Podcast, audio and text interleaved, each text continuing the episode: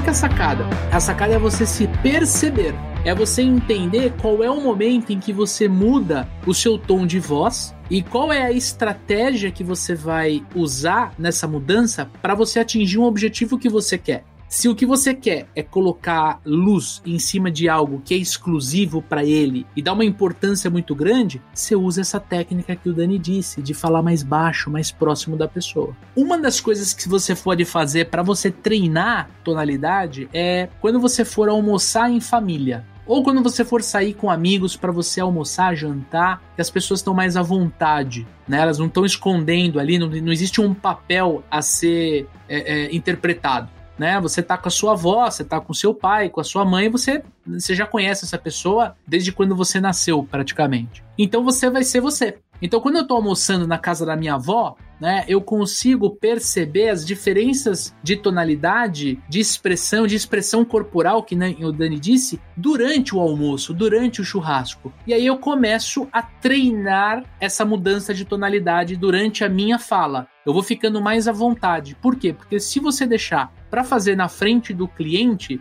você vai se sentir um pouco insegura de usar essa técnica. E ela é muito poderosa. Aliás, uma das melhores aulas que eu já assisti do Daniel é justamente a aula de tonalidade, que ela é fantástica, tem um exercício no final e mostra muito o que você pode ter como resultado em cima da tonalidade.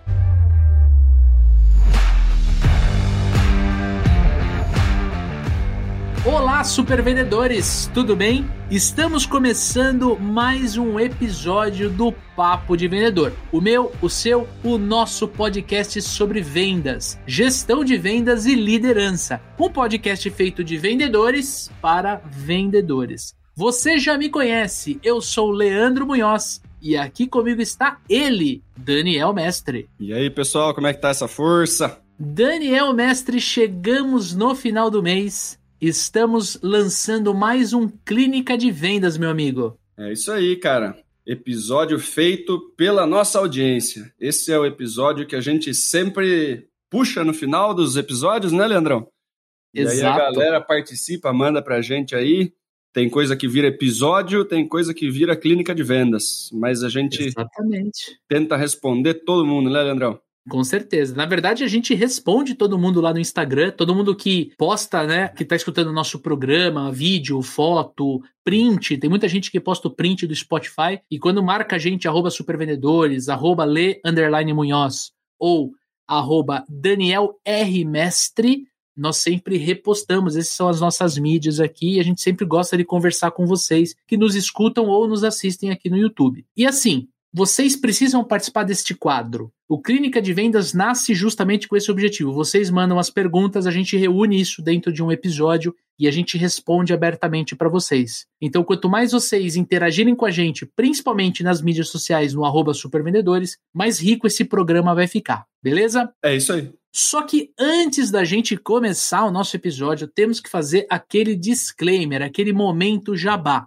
Então vamos lá. Se você nos escuta já há algum tempo, sabe que este podcast, sim, o Papo de Vendedor, é um oferecimento dos Super Vendedores. Os Super Vendedores é uma consultoria de recrutamento, seleção e treinamento de força de vendas. Se você é o dono da empresa, diretor ou gerente comercial e precisa de ajuda para expandir ou treinar o time de vendas, Escreva para mim e para o Daniel Mestre no contato arroba supervendedores.com.br para que a gente possa marcar uma reunião e conversar sobre como nós podemos te ajudar a construir um time de alta performance. Agora, se você é vendedor, vendedora, Assim como eu e Daniel Mestre, você quer verdadeiramente crescer na sua carreira, aumentar suas vendas, fidelizar clientes e ganhar dinheiro, ganhar comissão, bônus, premiação, vem estudar vendas com a gente venha fazer o nosso treinamento de vendas online. Tem link na descrição deste podcast.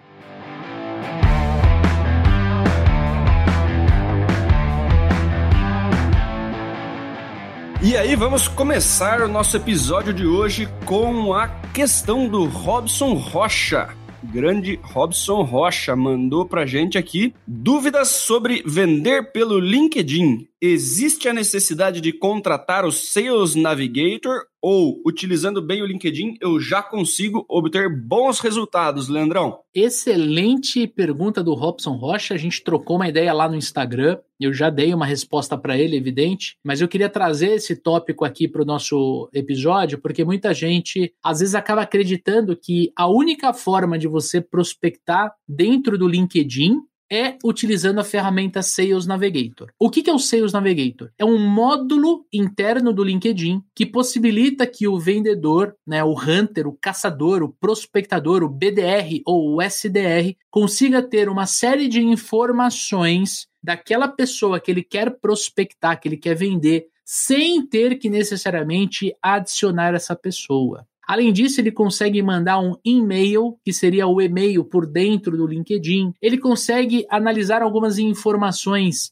mais estratégicas do ponto de vista daquela, daquela pessoa, não só, por exemplo, as empresas que ela passou, mas olhar para os profissionais que interagiu, olhar a frequência de publicação, enfim, ele consegue como um hunter, como um prospectador, ter mais informação da pessoa a ser prospectada. E como é uma ferramenta paga, é evidente que o LinkedIn vai entregar a sua mensagem com mais prioridade para aquele lead, para aquela pessoa que está dentro do LinkedIn. Então eu contextualizei o Sales Navigator. Não quero dar aula sobre Sales Navigator, até porque a gente precisaria de um episódio inteiro para falar dessa ferramenta que é uma ferramenta maravilhosa. Só que por ela ser uma ferramenta maravilhosa, ela tem um custo mais alto que outras ferramentas de prospecção. Né? Ela é uma ferramenta de dentro do, do LinkedIn e você vai precisar de fato desembolsar um ticket mais alto para você fazer a prospecção. A pergunta dele, e eu sei porque eu conversei com ele depois, é se ele precisa chegar logo no Sales Navigator para fazer prospecção.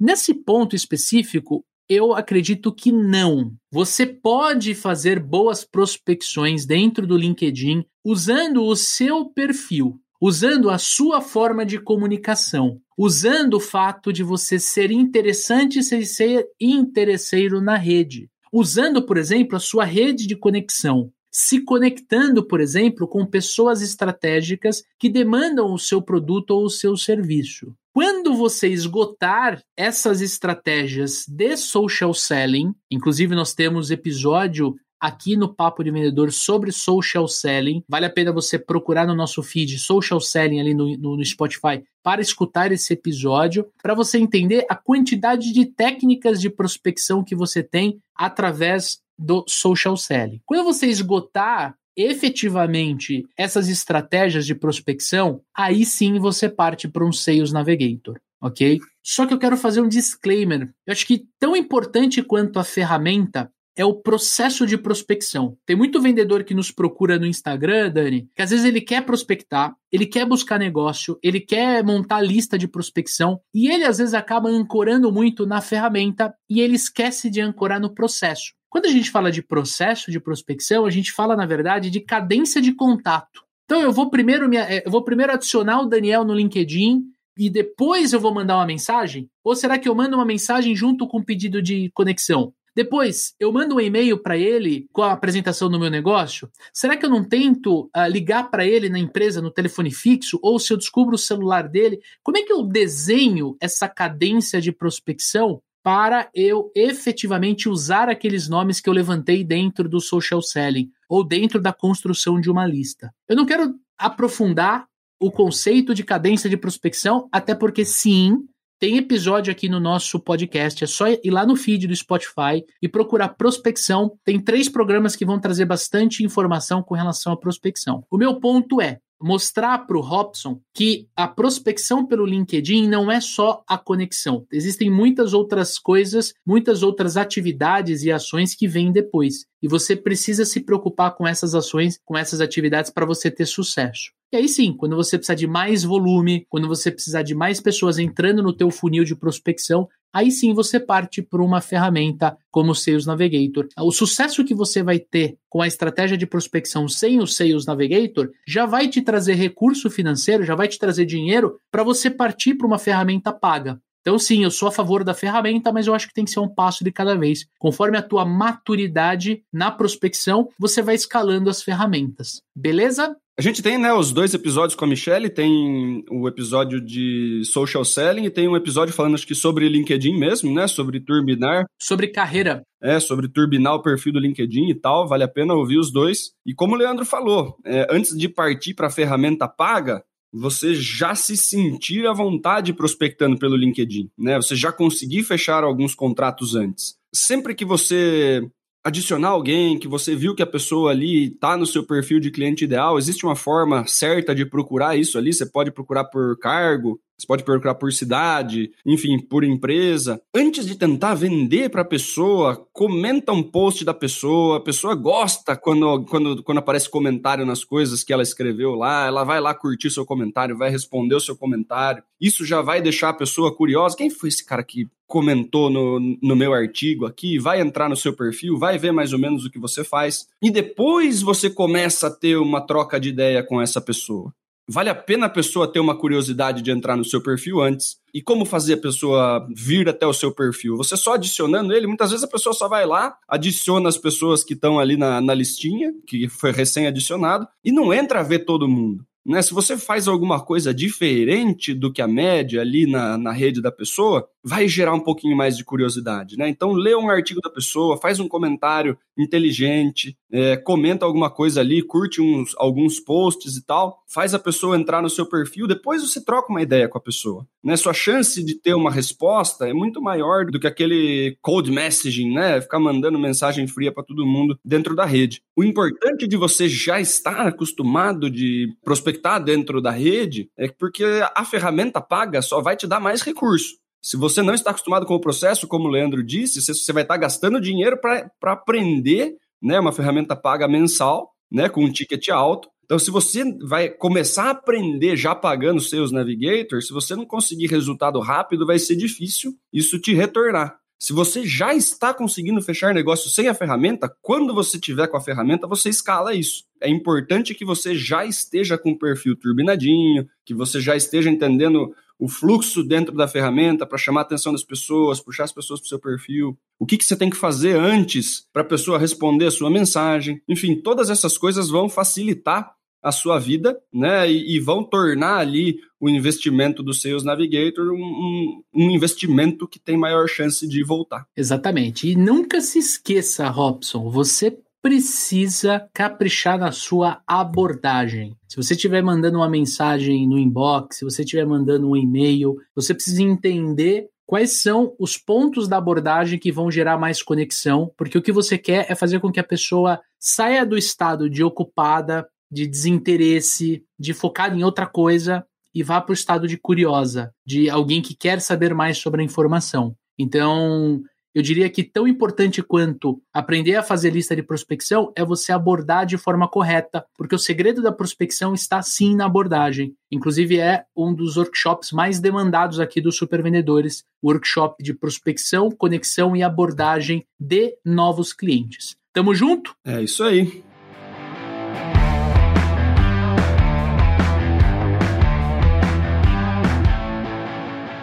Agora sim, agora eu vou devolver a pergunta para o Daniel. Olha só, o Igor Santos, ele mandou uma pergunta muito interessante para nós aqui, ó. O que é necessário para um vendedor subir de cargo? Né? Na verdade, o que é necessário para o vendedor ser promovido para cargos de liderança então, quando ele fala liderança, ele quer dizer o seguinte: coordenador, supervisor, gerente comercial. E o que, que eu preciso me preocupar, o que, que eu preciso desenvolver para no futuro eu me tornar diretor comercial? É uma ótima pergunta, aposto que tem muitos vendedores aí interessados na resposta, né? Vai variar um pouquinho as competências para você subir de cargo, dependendo do ramo que você está, do tipo de venda que você faz, né? Mas invariavelmente você precisa ser uma pessoa que está entregando resultado de forma consistente. Ninguém vai pensar em promover alguém que está flutuando no resultado. Né? Então, assim, se preocupa em bater meta todo mês. Não precisa ser o número um, né? De arrebentar todos os meses e tal. Se você já, já é o número um da sua empresa, já está vendendo pra caramba, ótimo. Nem sempre o melhor vendedor é promovido a líder. A pessoa promovida a líder, na maior parte das vezes, ela vende bem, ela precisa ser um vendedor bom, mas ela precisa ser uma pessoa com algumas habilidades específicas de gestão de pessoas, de gestão de conflitos, de escutativa, de treinamento e desenvolvimento. né? E precisa ser uma pessoa que respeita as regras e as políticas da empresa, né? O processo comercial, as políticas e tudo mais, né? Porque é papel de liderança fazer com que o time siga essas regras, siga esses processos, siga essa, política comercial. Né? Então tem muito da parte de atitude e de comportamento que vai fazer você passar na frente do restante do time. Né? O vendedor que vende até não poder mais, né? mas nem sempre respeita a política, ou tá sempre reclamando das coisas, ou tá fazendo sempre coisa passando por cima dos outros, e é uma pessoa que o resto do time não gosta, essa pessoa vai ter dificuldade na liderança. Né? Papel de líder é dar exemplo na maior parte das vezes. Né? Então, se você tem um líder que não segue o processo, se você tem um líder que está reclamando, se você tem um líder que não está fazendo exatamente as coisas da forma como gostaríamos que toda a equipe fizesse, é, isso vai ser um problema futuro. Né? Então, muitas vezes, o vendedor ali do, da metade ali do ranking ali, que não é, não tá entre os super top performers, né, mas tem uma consistência de entrega de resultado, mas que segue muito bem processo, segue regra, segue política, não dá problema, colabora com o time, ajuda os colegas, né, tem um colega com uma dificuldade, ele vai lá, ele dá suporte, ele fala, ui, eu faço assim, assim, assado e tal. Então tem essa preocupação com o outro, né, tem esse, esse pouquinho de desenvolvimento aí, de querer ajudar as pessoas a também performar, né? Pessoa que joga né, em equipe, não joga sozinho. Esses tipos de comportamento vão fortalecer o seu perfil de liderança, né? Porque liderança não tem a ver com vender. A liderança tem a ver com fazer o time entregar resultado. E você vai fazer isso como? Desenvolvendo as pessoas, tendo a confiança do time, entendendo as políticas, as regras, as coisas que a empresa precisa fazer e sendo exemplo dessas coisas. Né? Então, se você está nesse caminho, existe uma boa chance das pessoas levarem você em consideração para uma vaga de liderança. E tem outra coisa, né? Pedir passagem né, conversar com os superiores, se aproximar da, da hierarquia mais alta ali da empresa, falar que você quer esse negócio, né, demonstrar vontade de crescer. Porque tem um monte de gente que está lá sonhando com a vaga de supervisor e tal, e não comunica isso para as pessoas. Para você ter a oportunidade, as pessoas precisam saber que você quer. Você precisa jogar isso para fora, né, pedir passagem, falar, ó, oh, eu quero ser desenvolvido, e aí, o que, que eu preciso fazer? Pede feedback para as pessoas, se aproxima mais da parte de gestão da empresa, que muito provavelmente as pessoas vão começar a levar em consideração a ideia de te colocar num cargo de supervisão, de gerente, qualquer coisa, quando essa posição estiver aberta. Tem muito vendedor que fica cobrando a promoção quando não tem cargo aberto, né? Não tem uma equipe para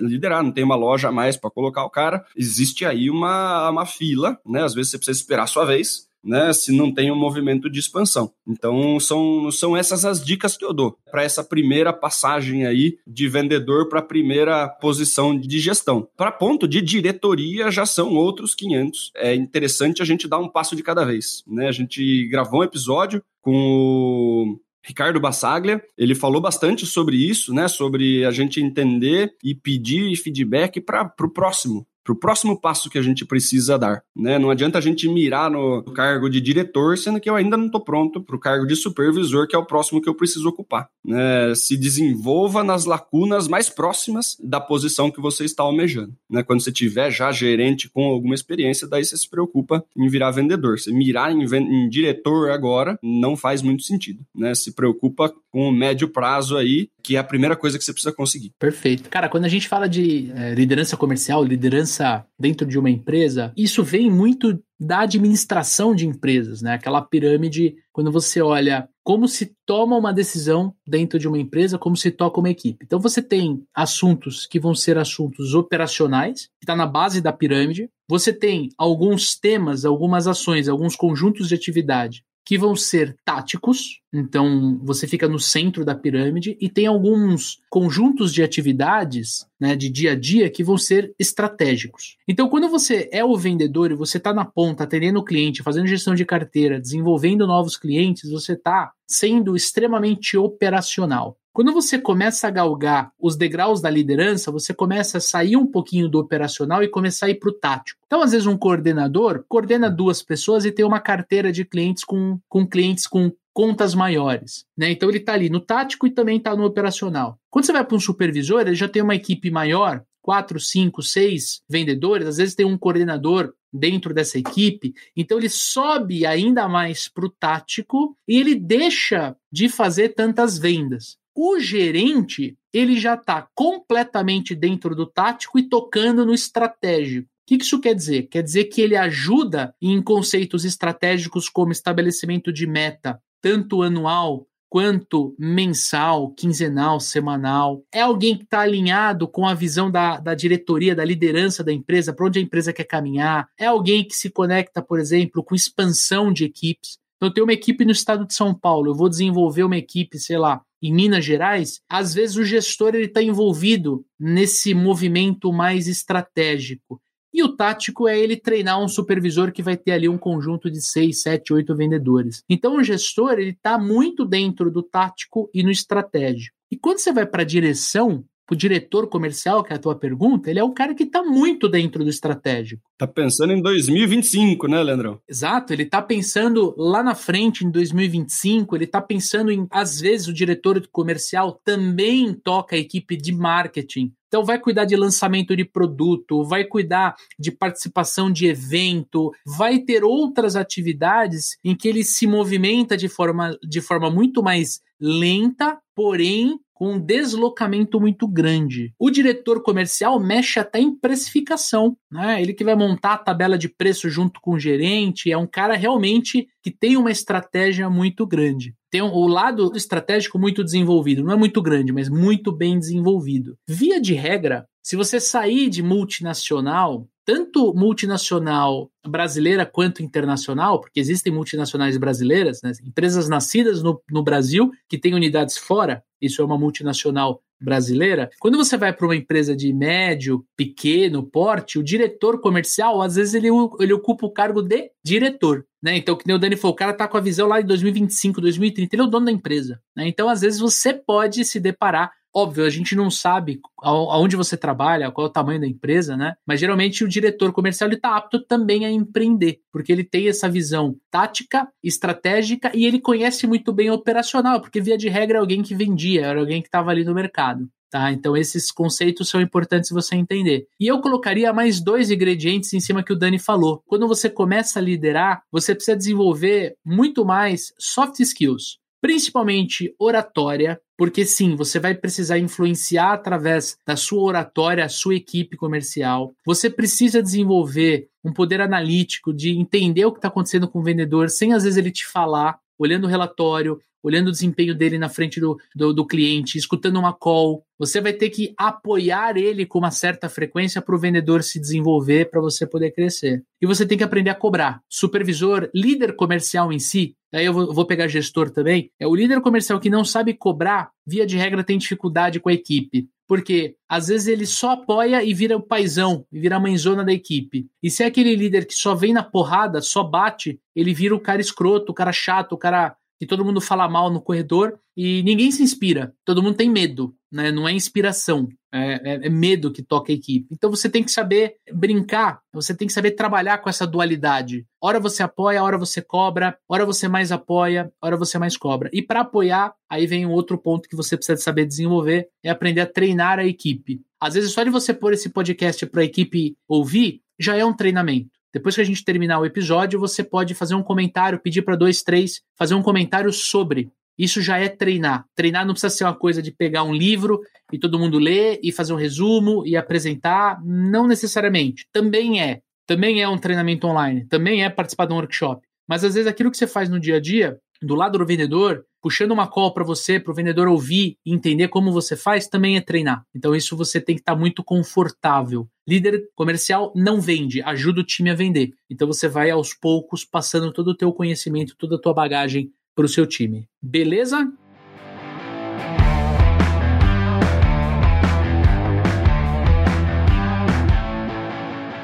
Próxima pergunta aqui da Fabi. A Fabi não mandou o nome completo, mas ela trabalha com semijoias. Na verdade, ela trabalha como comercial numa multinacional, mas ela se inscreveu aqui no nosso canal através do perfil de semijoias dela. A gente trocou uma ideia e ela fez a seguinte pergunta: Qual o poder do tom de voz durante uma venda? Qual é a importância do tom de voz quando você está conversando com o cliente? Você precisa se adequar ao tom de voz do cliente? Né? Ela até brincou, pô, a minha cliente às vezes ela faz uma voz muito infantilizada. Será que eu também tenho que fazer para eu poder vender? O que, que vocês diriam sobre tom de voz? Vamos lá, cara. Putz, eu, eu gosto desse assunto, tá?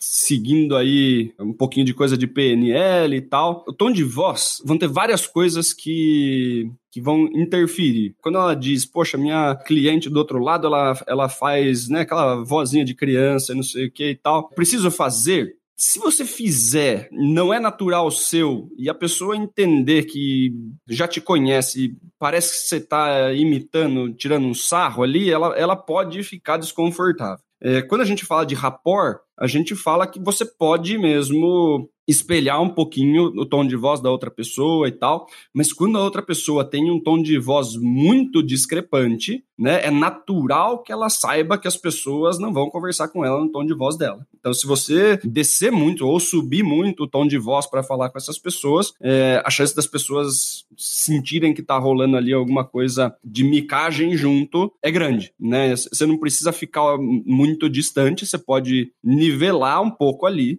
né? Se a pessoa fala mais devagar, você fala mais devagar. Se a pessoa tem uma voz um pouquinho mais aguda, você pode falar um pouquinho mais agudo e tal, mas nunca nos extremões, né? Nos extremões ali, de fazer uma voz muito grave quando você está conversando com alguém com voz grave, né? Ou se fala muito fininho com a pessoa que tem a voz fina e tal, porque isso daí vai vai ficar esquisito. Não é natural, né, cara? Não é natural. Eu acho normal a pessoa entender que ela tem uma voz diferente da média ali. Agora, a questão de tonalidade, né? Quando a gente para para estudar as tonalidades, tem várias tonalidades ali que a gente pode usar de forma estratégica para gerar determinada forma de receber a mensagem do outro lado, né? Então tem algumas técnicas, inclusive a gente tem uma aula na formação que fala sobre isso, é uma aula super divertida, a gente põe todos os, os vendedores ali para treinar as tonalidades um com o outro. E, por exemplo, né, tem uma, uma dessas tonalidades ali, tem uma lista de 10 tonalidades que a gente passa, dando um exemplo, né, a tonalidade de segredo e de mistério, né, que é o que, na verdade, né, você abaixar um pouquinho o volume em determinado ponto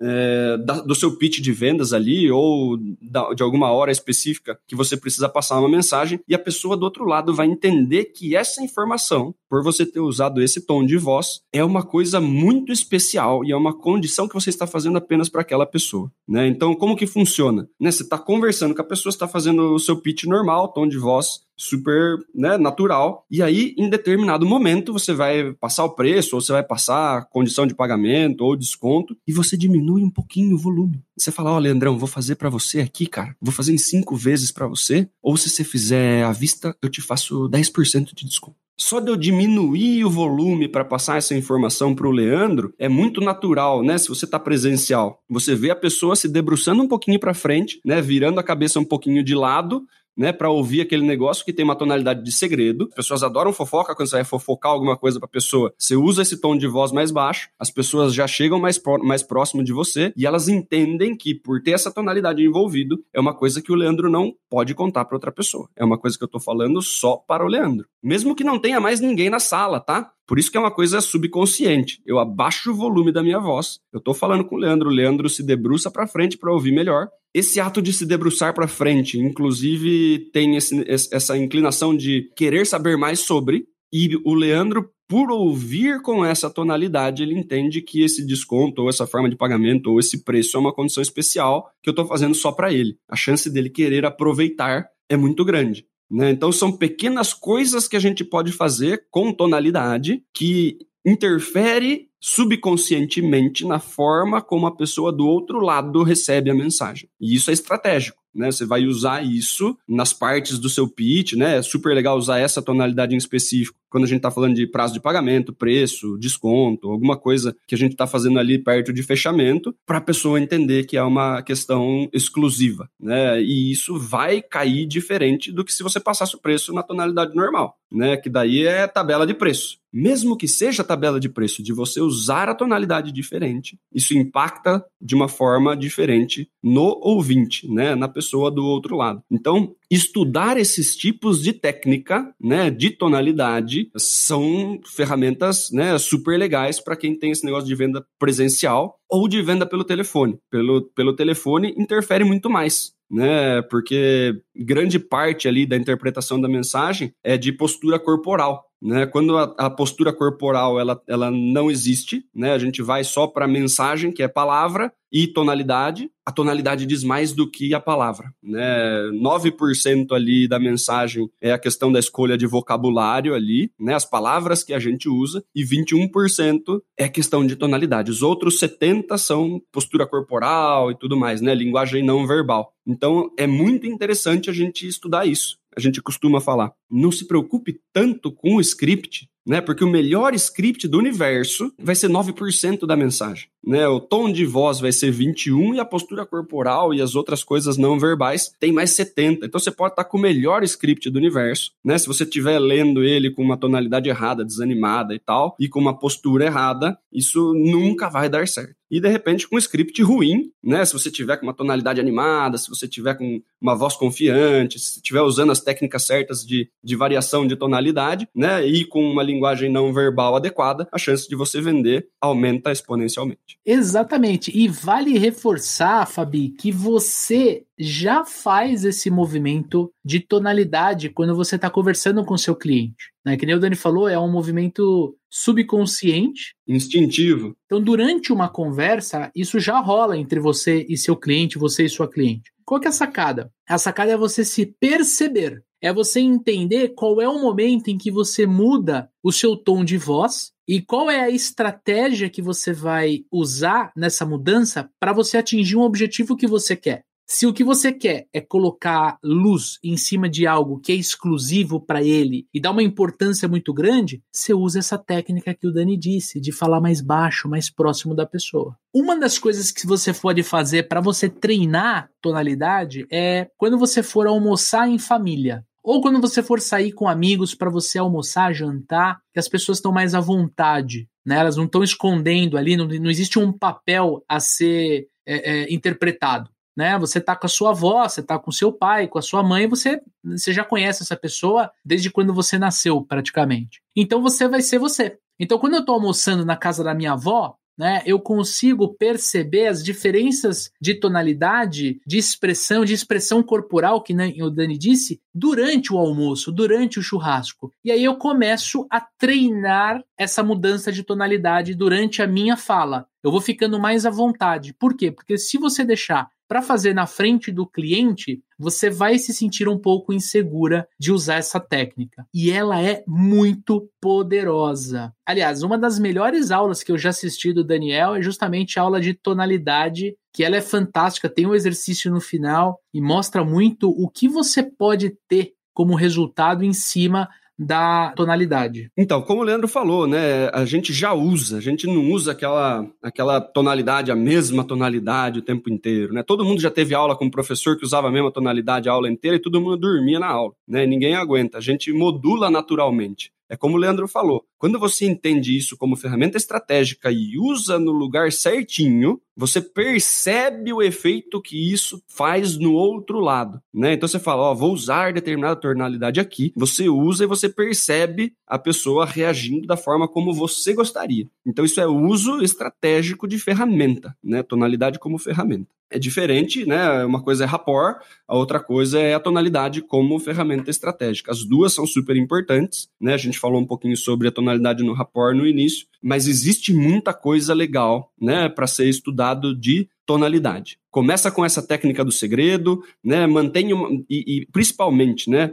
na hora que você estiver fazendo apresentações, tonalidade de confiança e de certeza do que você está falando, né? Se você dá aquela titubeada ali, aquela tonalidade de insegurança, sabe? Ah, mas eu acho que serve para esse seu problema, viu, Leandro? Acho, acho, que serve. Essa tonalidade, né, com muita vibração, né, completamente insegura, ela é transmitida automaticamente para o ouvinte, ele também fica inseguro. Então, é importante a gente observar ali se a nossa mensagem está sendo transmitida adequadamente pela tonalidade que a gente usa, né? Quem está inseguro para falar, né? Principalmente na hora de passar preço, né? Você faz a apresentação tudo certinho, o cara, ah, mas quanto que é o preço? Ah, é 20 mil reais, né?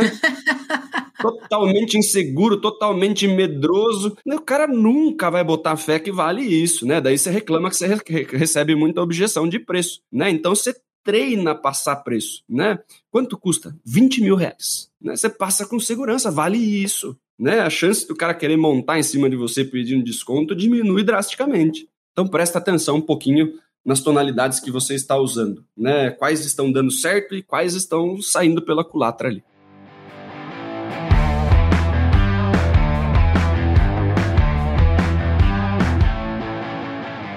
Então vamos lá. Pedro Álvares perguntando aqui o que é PNL e qual o seu impacto no dia a dia do vendedor, Leandrão. Programação neurolinguística basicamente é a forma como a gente assimila o conteúdo que acontece à nossa volta, a forma como a gente interpreta a nossa realidade e como a gente programa essa realidade dentro do nosso cérebro. Você pode ter uma programação que te ajuda a vender, que te ajuda a prosperar, que te ajuda a enriquecer, ou você pode ter uma programação que dificulta suas vendas, que mostra que o mundo é escasso, que mostra, por exemplo, que meu dinheiro é só coisa de quem rouba. Programação neurolinguística muito assim por cima, acho que é legal a gente trocar essa ideia, Dani, é a forma como a gente programa a realidade que acontece à nossa volta, cara. Exatamente. Né, a gente tem mais episódios sobre PNL aí, vale a pena procurar aí. Tem um com o Marco Souza, tem dois com o Eric Loureiro. São episódios super bacanas aí, você pode procurar para se aprofundar um pouquinho mais. Mas, né, o que, que, que a gente pode falar sobre PNL? A PNL, ela é ela é gigantesca, né? Tem o que o Leandro falou, a forma como a gente programa a nossa mente, né? Que é super bacana, a gente pode estar o tempo inteiro colocando estímulos positivos, né? Como a gente pode estar o tempo inteiro programando a nossa cabeça para olhar para coisas que a gente não deveria. E isso vai fazer um impacto gigantesco no nosso resultado. Né, tem um outro episódio aí que você pode procurar sobre mentalidade para o sucesso em vendas, né? Acho que é esse o nome do episódio. Exatamente. Baita episódio, diga-se de passagem. É uma forma da gente calibrar com a programação neurolinguística a nossa percepção né, das coisas que acontecem com a gente. Né? Você pode receber o não, né? você pode receber uma rejeição e fazer com que isso seja extremamente dolorido para você. Né? Ah, nossa senhora, o mundo é muito ruim, eu não consigo vender, ninguém compra de mim, cair num vitimismo lascado. Né? Como você pode ter uma programação né, de que eu vou receber não todos os dias, cada não que eu recebo, eu me aproximo mais do próximo sim. Eu tenho uma taxa de conversão de 20%, então eu preciso tomar quatro não antes de conseguir um sim, e que isso é natural. E que eu não vou ficar me lamentando toda vez que aparecer um não, porque faz parte do meu trabalho, né? E se toda vez que eu for me ressentir com alguém por causa disso, eu tô programando o meu cérebro para sofrer, porque eu vou receber no mínimo quatro para cada venda que eu fizer. Então eu vou sofrer quatro vezes antes de fazer uma venda. Como você pode programar para cada vez que eu recebo um não, o que, que eu posso aprender com esse não? E aí você tem uma curva de desenvolvimento super acelerada, né? Porque você está programando o seu cérebro para quando vir um não, você aprender alguma coisa, né? Você fazer uma reflexão. O que, que eu devia ter feito de diferente? Por que, que esse cliente não gostou? O que, que eu podia apresentar de uma outra forma que esse cliente teria mais chance de comprar. Tem muita coisa, né, que a gente coloca dentro da nossa cabeça, tem muita frase que a gente repete, que a gente acaba acreditando como verdade absoluta e que não é, e são coisas que a gente está o tempo inteiro programando a nossa cabeça. E da mesma forma como a programação neurolinguística tem um efeito na minha cabeça, né, a forma como eu comunico as coisas vai ter uma percepção diferente na programação do meu cliente. Né? Então, é exatamente o que a gente conversou na última resposta. Né? A forma como eu falo, por estar modulando uma tonalidade, a chance de ser interpretada como uma coisa altamente exclusiva, porque as pessoas têm programado que quando as pessoas cochicham alguma coisa,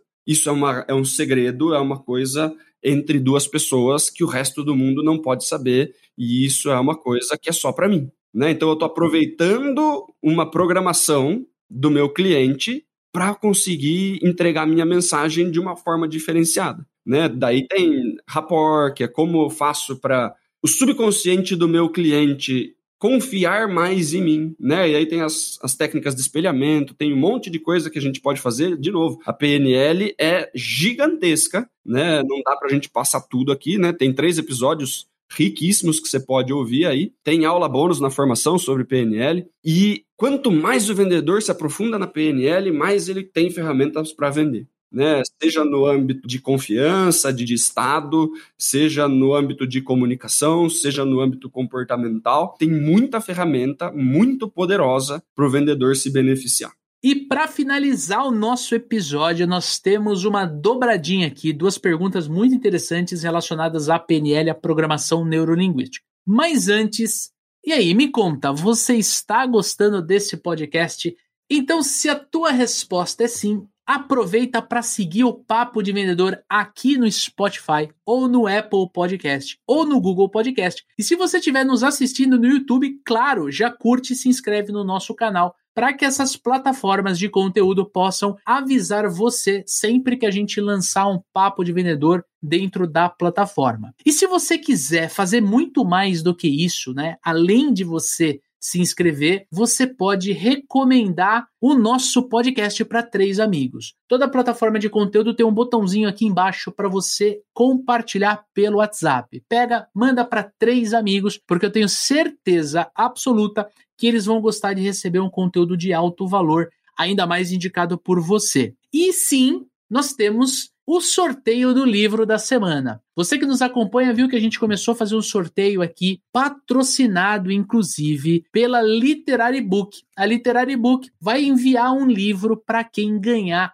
esta semana aqui. Para você competir, como é que você faz, Daniel Mestre? Você procura o post desse episódio lá no nosso feed do arroba Supervendedores, o post que saiu na segunda-feira com o nome desse episódio. Entra lá e comenta né, o que, que você aprendeu de mais legal durante esse episódio e marca três amigos vendedores seus. Exatamente. No final da semana, Daniel Mestre vai entrar no nosso perfil e vai escolher a melhor frase, aquilo que mais fez sentido com o conteúdo que a gente trouxe aqui. E aí essa pessoa vai ganhar um livro relacionado a vendas, negociação, PNL, que ele vai receber direto na sua casa.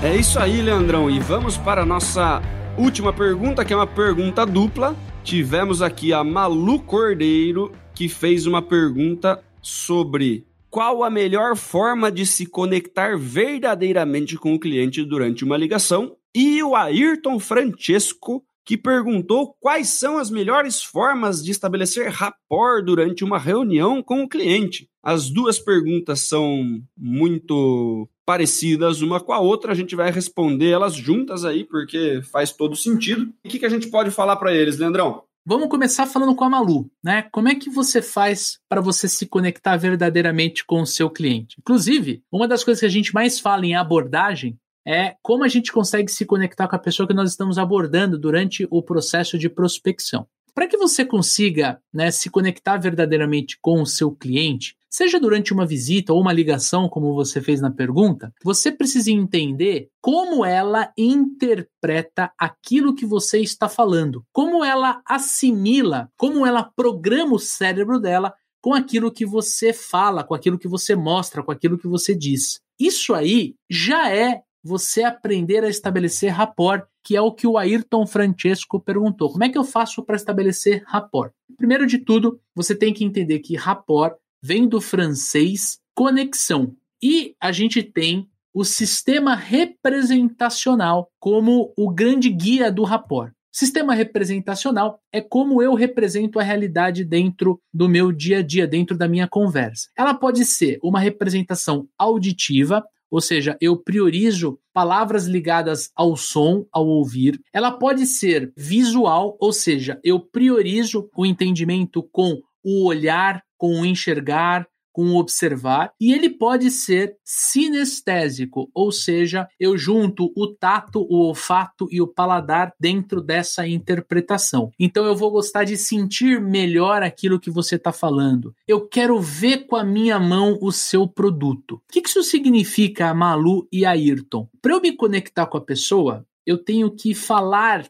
né? Eu tenho que me comunicar dentro dos termos dela, para que ela possa, através assim do subconsciente, sem ela conseguir explicar tecnicamente, aquele famoso assim, puxa, gostei do Leandro, não, não conheci o Leandro hoje, mas alguma o santo bateu. O foco de você se preocupar em estabelecer rapport é você conseguir se conectar verdadeiramente com o seu cliente. Por isso que essas perguntas estão relacionadas. Só que rapport é muito mais profundo do que isso que eu trouxe para você. Por isso que o Dani vai continuar a resposta. Vamos lá, né? O rapport ele tem essa questão da conexão, né, ela vai do sistema representacional, como o Leandro estava dizendo, né? Então, se a pessoa fala com verbos visuais, né? Poxa, eu vi o podcast. Né? O podcast é um arquivo de áudio, as pessoas ouvem, mas tem gente que fala, poxa, eu vi o podcast seu e tal, não sei o que. Quando você for receber, você fala, pô, você viu meu podcast? O que, que você achou e tal? Então, você usa os mesmos verbos da pessoa ali, que ela vai entender que vocês trocam ideia na mesma língua. Além disso, tem todo o ponto da gente tentar ficar mais parecido com a pessoa possível a gente tende a confiar mais em pessoas que se comportam como a gente. As pessoas, quanto mais parecidas conosco, maior a nossa chance de confiar nessa pessoa. Né? Então, como o Leandro disse, a gente usa os mesmos vocabulários do que ela. Tem as técnicas de espelhamento, tem as técnicas que a gente conversou sobre tonalidade. Se a pessoa fala mais devagar, você fala mais devagar. Se a pessoa fala mais rápido, você fala mais rápido. Né? Se a pessoa tem uma percepção mais racional sobre as coisas, você explica as coisas de forma mais racional. Se a pessoa é uma pessoa mais emocional, você leva a conversa para os aspectos mais emocionais, você fala mais sobre os sentimentos envolvidos do que sobre planilha, número e tudo mais. Dessa forma, a gente consegue que a, que a conversa seja uma conversa mais natural, né? A gente fala na mesma velocidade, a gente fala na mesma língua, a gente se comporta de formas parecidas. Sua chance de se conectar com essa pessoa é maior se você tratar ela como ela gostaria de ser tratada. É aquela, aquela máxima da empatia, né? As pessoas tendem a falar, putz, trate o outro como você gostaria de ser tratado. Eu gostaria de ser tratado de um jeito, né? Nem todas as pessoas gostam de ser tratado do mesmo jeito que eu. Então, é papel do vendedor se adequar aos perfis diferentes de cliente né, e tratar os clientes como eles gostariam de ser tratados. Então, se o cara gosta de ser tratado super rápido, né, se ele gosta de ser tratado de forma racional, manda para mim a planilha, não sei o que e tal, super rápido, a gente trata ele dessa forma, né? Porque se eu quiser, não, veja bem, deixa eu te explicar o negócio. Tem muita coisa, tem muito carinho envolvido no que a gente está conversando. Poxa, o cara é rápido e racional e eu tô falando lento e emocional, né? Nunca vai conectar né? O cara tá com pressa de receber a informação e eu tô falando, poxa, mas a gente fez com tanto carinho esse negócio para você que eu queria mais uma meia hora para eu te apresentar esses slides com as fotos. O cara não vai querer fechar negócio com você, porque vocês simplesmente são muito diferentes. Não vai ter uma conexão grande entre vocês. Ele vai preferir conversar, ele vai preferir fazer negócios com pessoas mais parecidas com ele. Então, para a gente ter uma conexão maior, a gente precisa prestar atenção em todos esses pontos: o perfil do cliente, a velocidade do cliente, se ele é emocional, se ele é racional, se ele é rápido, se ele é devagar, se ele é visual, se ele é sinestésico, se ele é auditivo. É um pacotão enorme, né? Muita coisa técnica envolvida mas se você usar a máxima, né, de trate o cliente como ele gostaria de ser tratado, né, e fazer uma investigação de necessidade ali, conseguir perceber o que que esse cara, qual que é a verdadeira dor dele e, e estar lá para servir ele em cima do que ele precisa, a sua chance de se conectar, mesmo sem olhar para todo esse mundo de coisa aqui,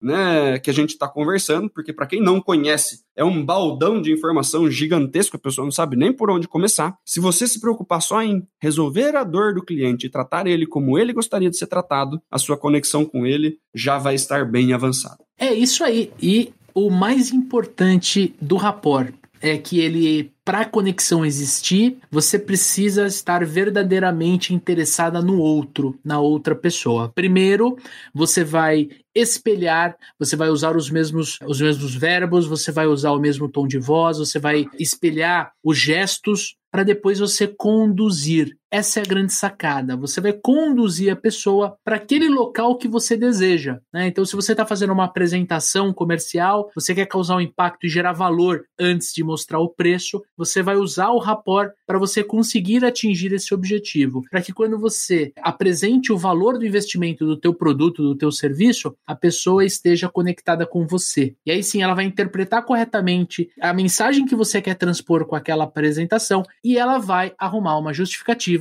para comprar o teu produto, o teu serviço, para levar a tua empresa internamente dentro da, da empresa dela, enfim, para você seguir com ela no processo de vendas, no processo de compras dela. Acho que essa é a grande sacada da PNL. E, de novo, no Clínica de Vendas, a gente não consegue aprofundar o tema. Então, se você está assistindo no nosso YouTube, procure ali PNL tem vários vídeos dentro do nosso canal. Tem vídeo falando de todos os sistemas representacionais, né? Detalhando o auditivo, o visual e o sinestésico. Dentro do podcast no Spotify, tem três programas falando de PNL, de rapport, que é muito material para vocês poderem estudar, para vocês poderem mergulhar neste conteúdo. Certo, Daniel, mestre? É isso aí, Leandrão. E aí fica aquela boa e velha pedida, né? Fizemos um episódio aqui inteirinho construído pelos nossos ouvintes, nós queremos saber mais, nós queremos preparar o próximo Clínica de Vendas, nós queremos críticas, sugestões, xingamentos, perguntas. Manda pra gente no arroba supervendedores né? Sugestão de convidados, sugestão de pauta, o pepino que está impedindo você de bater meta, que eu e o Leandrão vamos responder aqui no próximo Clínica de Vendas. Quem sabe fazer um episódio inteiro sobre o que você está passando. Exatamente. E se você está, porventura, nos escutando no Spotify, temos um pedido para você. Faz o seguinte: Pega o play do, do Spotify, clica no nosso logo, exatamente. No logo você vai acessar a página inicial, rola lá para cima e ali tem as classificações. Você consegue apertar ali as estrelinhas e você consegue dar uma nota pra gente. Que nota, Daniel Mestre, o nosso amigo ouvinte, a nossa amiga ouvinte tem que dar pra gente? Eu acredito que ele vai dar cinco estrelas, Leandro. Cinco estrelas, é isso que a gente merece. Gente, essa atitude de vocês nos ajuda a chegar em mais profissionais de vendas, porque o algoritmo do Spotify entende que o conteúdo é relevante e ele começa a expor mais para a audiência. E sim, se você está nos assistindo dentro do YouTube, saiba que esse mesmo movimento de você curtir o nosso vídeo, de você escrever um comentário, isso também ajuda o algoritmo a espalhar a palavra do super vendedor nas mídias sociais, nas redes, seja Spotify, seja YouTube. É isso aí, Leandrão. Semana que vem, episódio novo, vamos entrar no mês, temos grandes novidades. Então, meu, se você não segue, já segue a gente aqui, porque semana que vem vai ter uma novidade muito bacana e a gente quer que você saiba em primeira mão. Segunda-feira que vem, às 7 horas da manhã, lança episódio novo no ar e eu tenho certeza que você vai gostar. Um forte abraço, boas vendas e sucesso! Valeu!